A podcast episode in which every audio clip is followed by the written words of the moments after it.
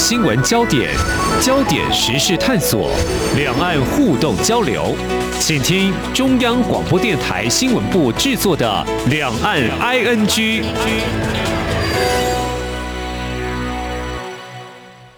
这里是中央广播电台台湾之音，我是黄丽杰，欢迎听众朋友收听两岸居。七月一号是中国共产党建党百年，在中国大陆为全球第二大经济体的光环下，我们来检视政治社会的发展，为何国际间会有言论自由限缩以及人权压迫的批判？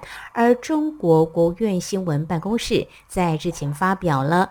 中国新型政党制度的白皮书，我们如何解读当中论述？还有中共如何治理将近十四亿人口呢？我们在今天特别邀请政治大学国家发展研究所教授李友谈来解析探讨，非常欢迎李教授，你好。哎，主持人好啊，各位听众大家好。我想我们都知道，中国共产党它的精神是源自于马克思主义。那么到底有哪些实践？还有在符合中国国情跟社会到底做了哪些调整？因为事实上呢，我们关注中国大陆发展，他们提出共党的一些精神跟一些主义呢，似乎都有做呃一些论述跟微调。不晓得教授你怎么样来看呢？中共建制以来。他们坚持的马列毛思想从来没有变化啦。嗯，那马克思当时是早期的确有人道的精神呐，因为他看到资本主义的制度之下啊劳工的悲惨，所以他早期有人道性质。那他共产主义的确也有坚持理想。如果按照原来马克思的东西的话，他事实上到目前为止，全世界都在研究。马克思的思想，嗯嗯，但是呢，马克思的这个思想呢，他啊看到的问题哈，孙中山当时就把他批评为社会病理家，哦，啊，他对孙中山当时在三民主义的演讲过程中有批判马克思是社会病理家，哦，为什么？看到社会，他觉得他只看到社会的问题，而解决问题的方式不尽然是适合的，嗯哼，啊，那。呃，今天中共所实施的更重要的是列宁的这个共产国际啊，嗯，就是要组织一个政党来推动共产国际这一项哈，才比较可怕哦。所以马克思思想啊，还可以当做一种理想、一种乌托邦、一种关怀啊，资本主义之下啊，这个劳工啊，底层阶级有可能受害的状况，但是。到了列宁的国际主义啊，要推动共产国际的时候，中共继承了这个特色的。嗯，那么我们都知道，早期中共是全面导向这个苏共的。嗯嗯后来他跟苏联闹完以后，他就要啊替代啊苏联来实现这个国际共党，尤其是苏联一九八九到一九九一，苏联垮台以后，嗯，那么这个东欧很多国家都民主化了。嗯那中国开始实施，呃，早期就是呃实施改革开放，然后邓小平南巡以后，啊，推动所谓的这个呃深化改革或所谓的这个改革路线，呃，不呃绝不啊退缩，绝不放弃。这个时候呢，我们可以看到中国三十年来累积的经济实力的确非常可观。这样一个中共实现马克思主义融入中国特色的这一部分，我觉得。很多人没有注意到，嗯，那就是毛泽东啊，继承了几千年中国以中国为天下中心的思想。哦，嗯哼，以中国为中心，天下，嗯，天下呃归于一，也就是啊，天下要中国来统治这种思想，它还有一个最后一个核心概念，就是天下无定，定于一。啊，这一是什么？一个法统、正统。嗯啊，然后大一统最严重是大一统，嗯哼，他的精神本质是一，就一定要统一在同一个思想观念制度，呃，以中国为中心的这个逻辑上面。那么他有时候会用道统来包装，啊，他会讲一些很好的话。你看他讲的话很讲很很好听的话，都是以道统来包装。嗯哼哼。那其实他本质就是定义，就是天下归一统。所以这个早期毛泽东的时候，中国经济还没有那么好。没错，那么经过邓小平改革啊，然后啊，这个江泽民、胡锦涛到习近平以后，他觉得中国经经济实力够了啊，然后他他要实现共产主义的最终理想，就是统治世界。嗯，所以我去中国大陆访问大陆的学者，就问了一句话吧，啊，问了说，哎，共产主义哪时候可以？呃，两百年能不能实现？嗯哼，他们从来没有放弃要实现共产主义的理想，所以我就回答他说，如果西方的自由民主没办法解决人类对这个贪婪的，就是自由主义现在的西方自由主义民主是跟资本主义还有个人主义相结合啊，它预设的是消费的无限自由。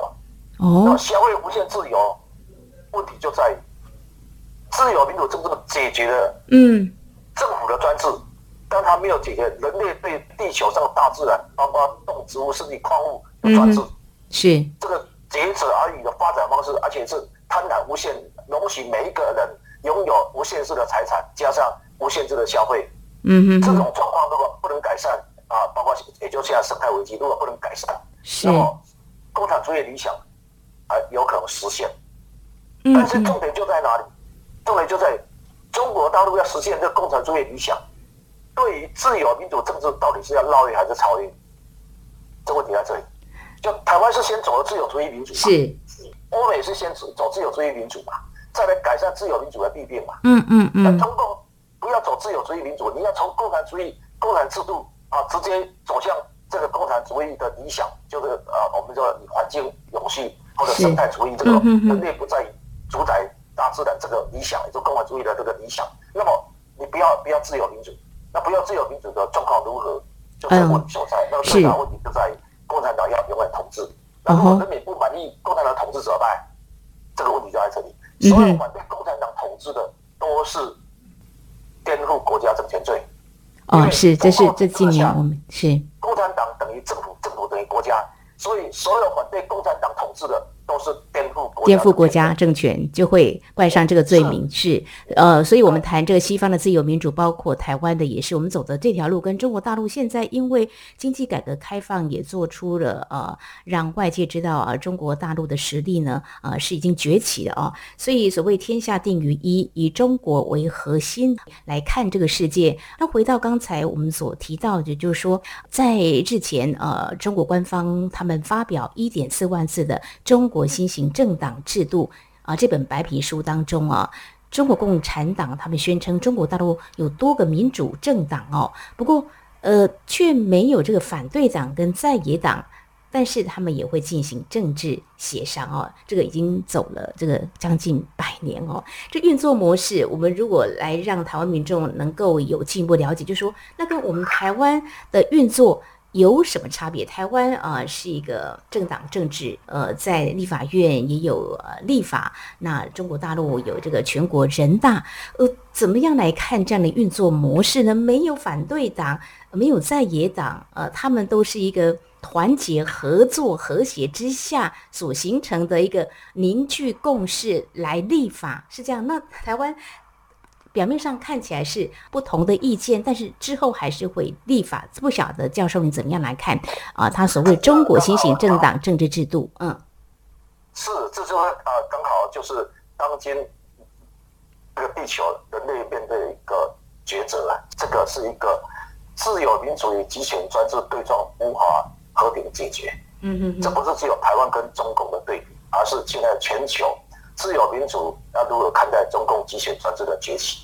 嗯嗯，他提出了中国新的政党白皮书，他容许的八个政党都是在他建制以前就存在的。嗯嗯，他建制以后根本不容许任何反对党出现，我就一党独大了。嗯哼，我所知道的，他的人大代表制度有通过选举来，是。曾经在胡耀邦跟赵子阳时期，还有一些是非党员可以当选人大代表。而现在，他一切控制在党的手上。如果党不希望你出来竞选，你硬要出来竞选，你都会受到迫害。所有其他党派不听话，一定受到迫害。嗯，所有党派都是共产党控制的延伸，他的经费连经费都在拿共产党。嗯，所以这种政党合作，呃，多党合作，政治学上都是讲的好听好看的，事实上就是全部要臣服在共产党统治之下。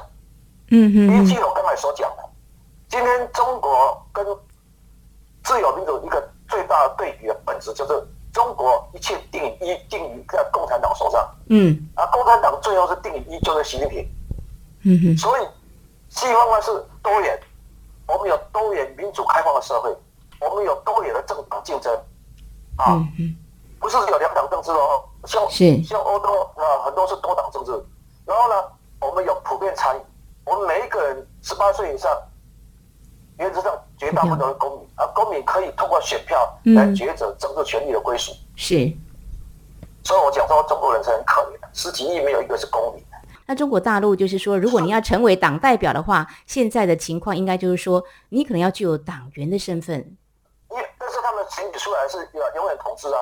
嗯。呃，我到中国大陆访问，有一次北大一个副教授带我去见王岐师，我就问他一个问题，我说。共产党要永远统治领领导领永远统治，还是哪一天会开放政党竞争？嗯，他告诉我说不会开放政政党竞争。他们觉得现在运作很好吗？还是？他就说不会不会开放政党竞争啊。那我就我就马上问他，我说那如果有这个北大的学生他不想加入共产党怎么办？是。他说那他会不会把他找过来说，哎，年轻人。共产党里面会培养你啊！你看这边好有一个发展发展的机会啊！为什么要反对共产党啊？为什么不加入共产党啊？嗯，他回答我这样。嗯嗯。我出来以后，那个副教授跟我讲，他不同意他的观点。嗯。我同样的问题拿去厦大问他们，他们院长不便讲，但他们一个当时的副首长就回答一句话：任何坚持共产党要永远领导、永远统治者，都是既得利益阶级。这句话就出来了嘛？不要说中共啊，连新加坡，呃，你除了加入人民行动党。好，那一边，否则你可能是潜在的啊被破坏者。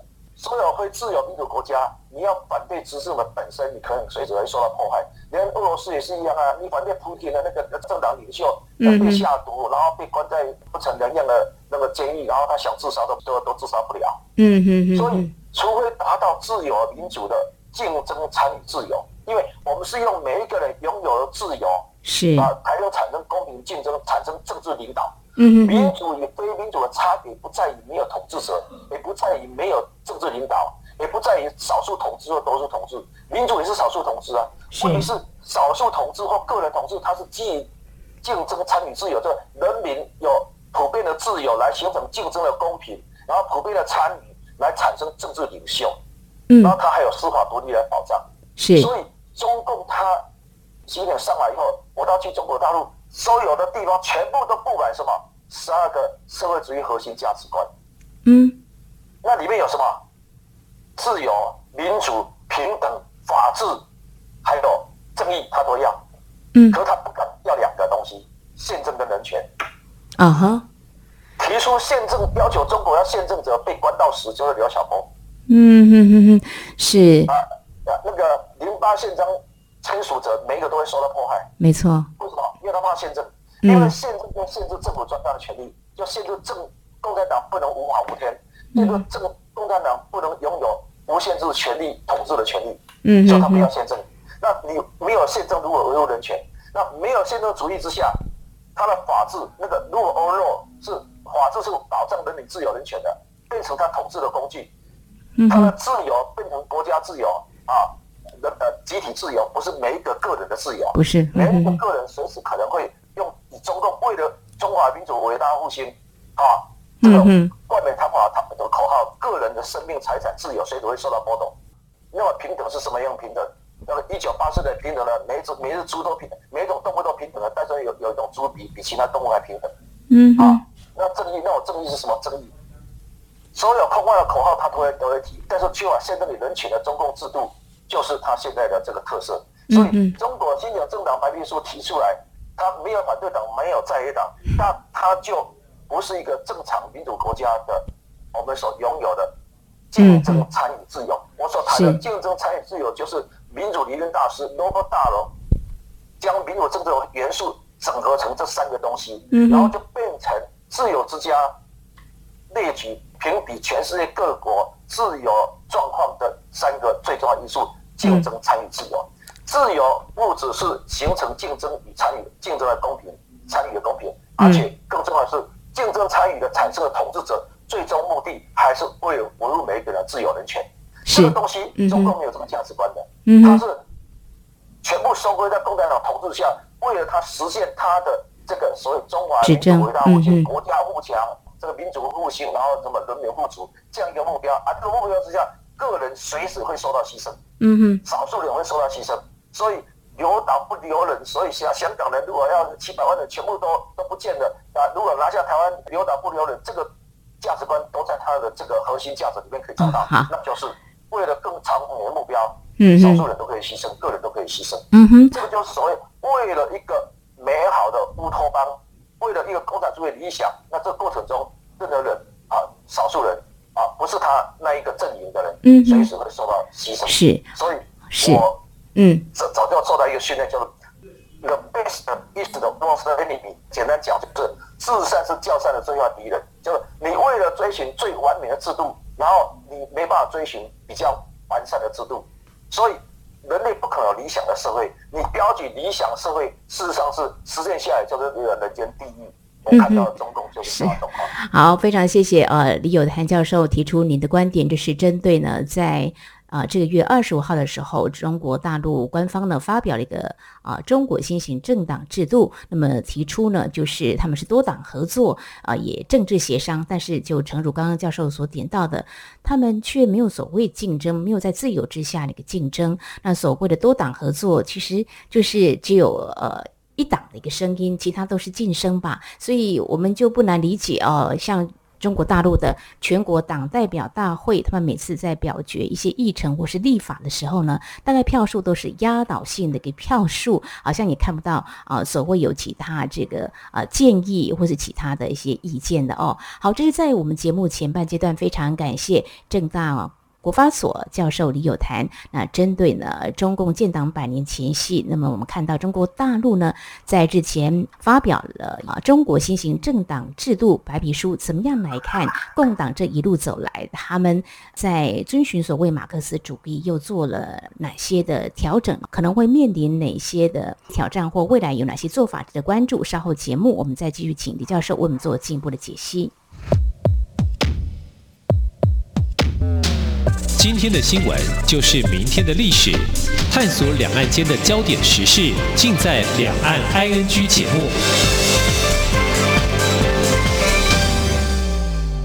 这里是中央广播电台，听众朋友继续收听的节目是两岸居。我们节目持续访问正大国发所教授李友谈，要请教教授的是呢，呃，共产党呢，他们在日前所发表《中国新型政党制度白皮书》当中，特别提到，就说这样的政治运作可以避免多党恶性竞争。不过，是不是也因为这样权力就高度集中，也少了制衡，就流于所谓的一言堂、一党独大？当然，刚才教授。就举了很多例子，而且党的利益会远大于国家利益，所以这所谓八个民主党派所扮演的角色跟发挥功能几乎等于零了，是不是？怎么样来看呢？是中国这种新型政党哈，其实就是呃一党专制的，也就是集权主义的政党性质了。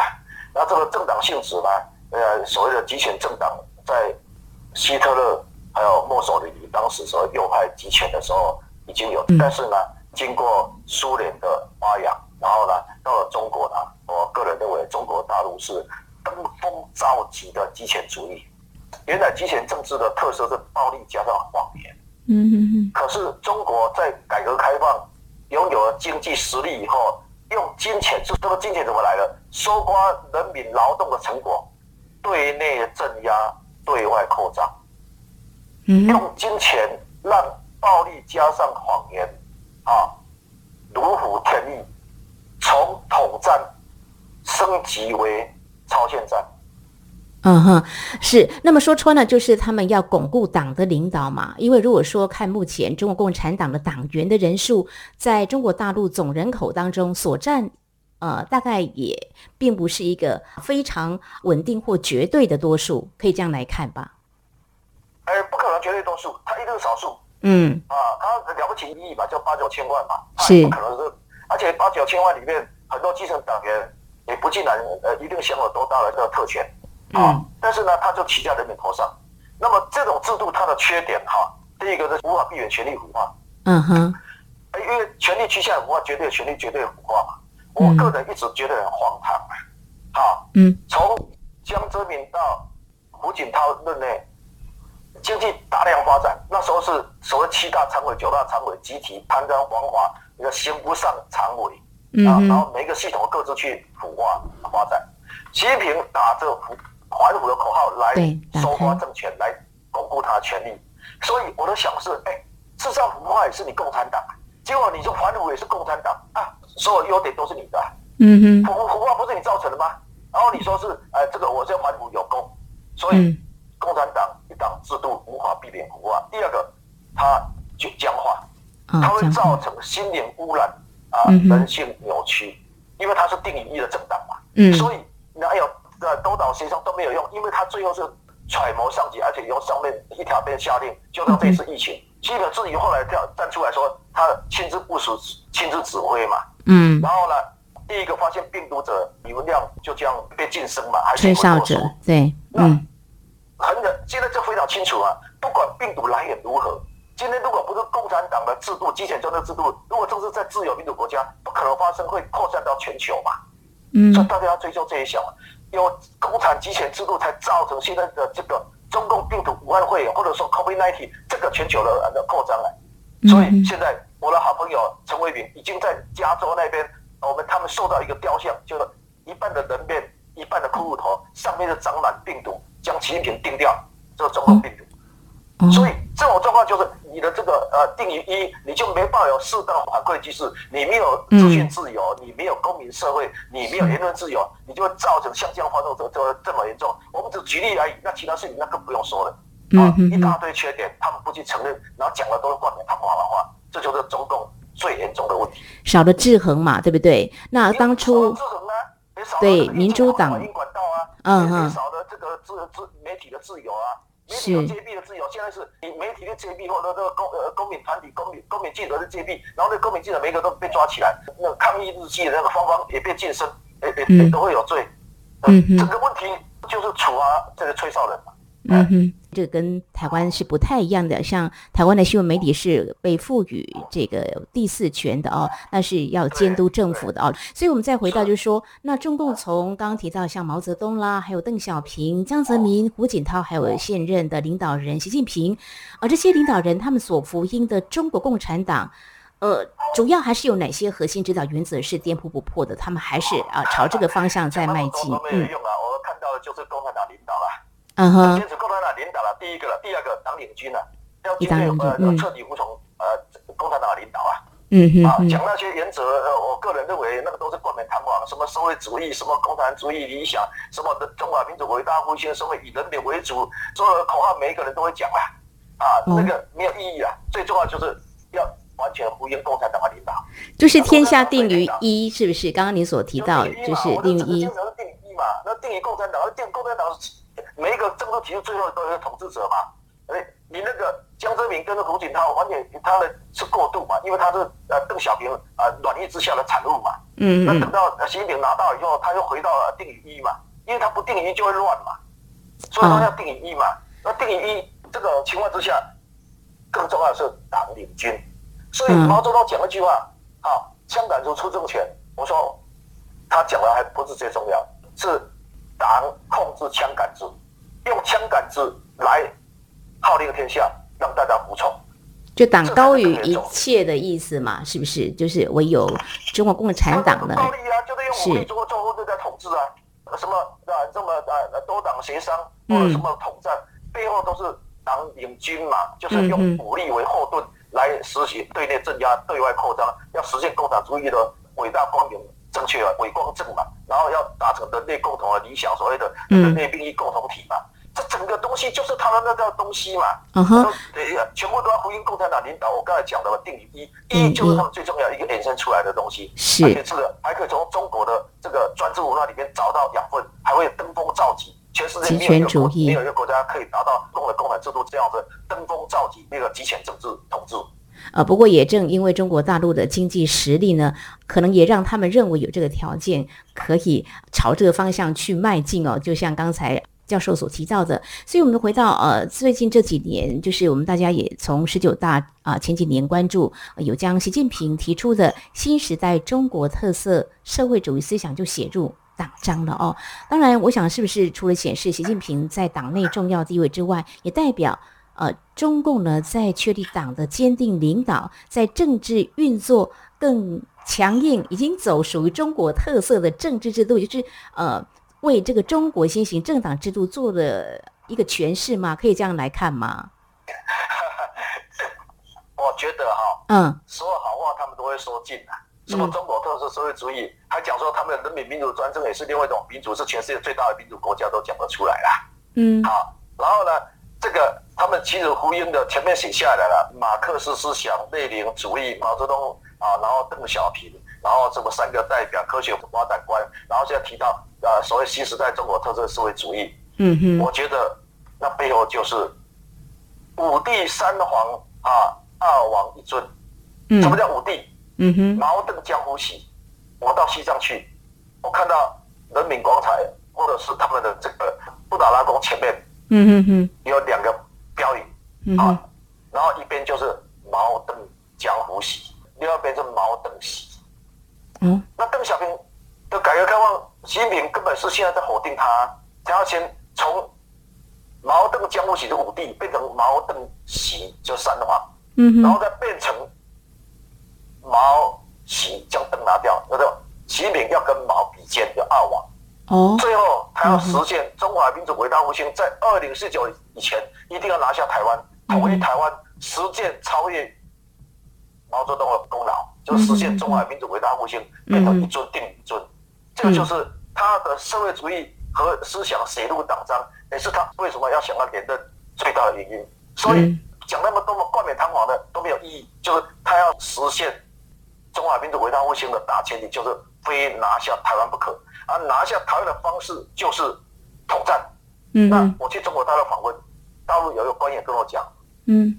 他说：“如果不能一国两制统一台湾，代表他们工作失败。”嗯哼哼哼。所以今天我们面对中共这种运作、这种逻辑，疫情发生以来这么严重，加上香港被中共完全控制，啊，他的新型的国安法比他的戒严令还严重，全世界只有联合起来对抗中共，要组建全球自由民主国家阵线，亚太日本为首组建一个亚太自由民主阵线，啊的阵营。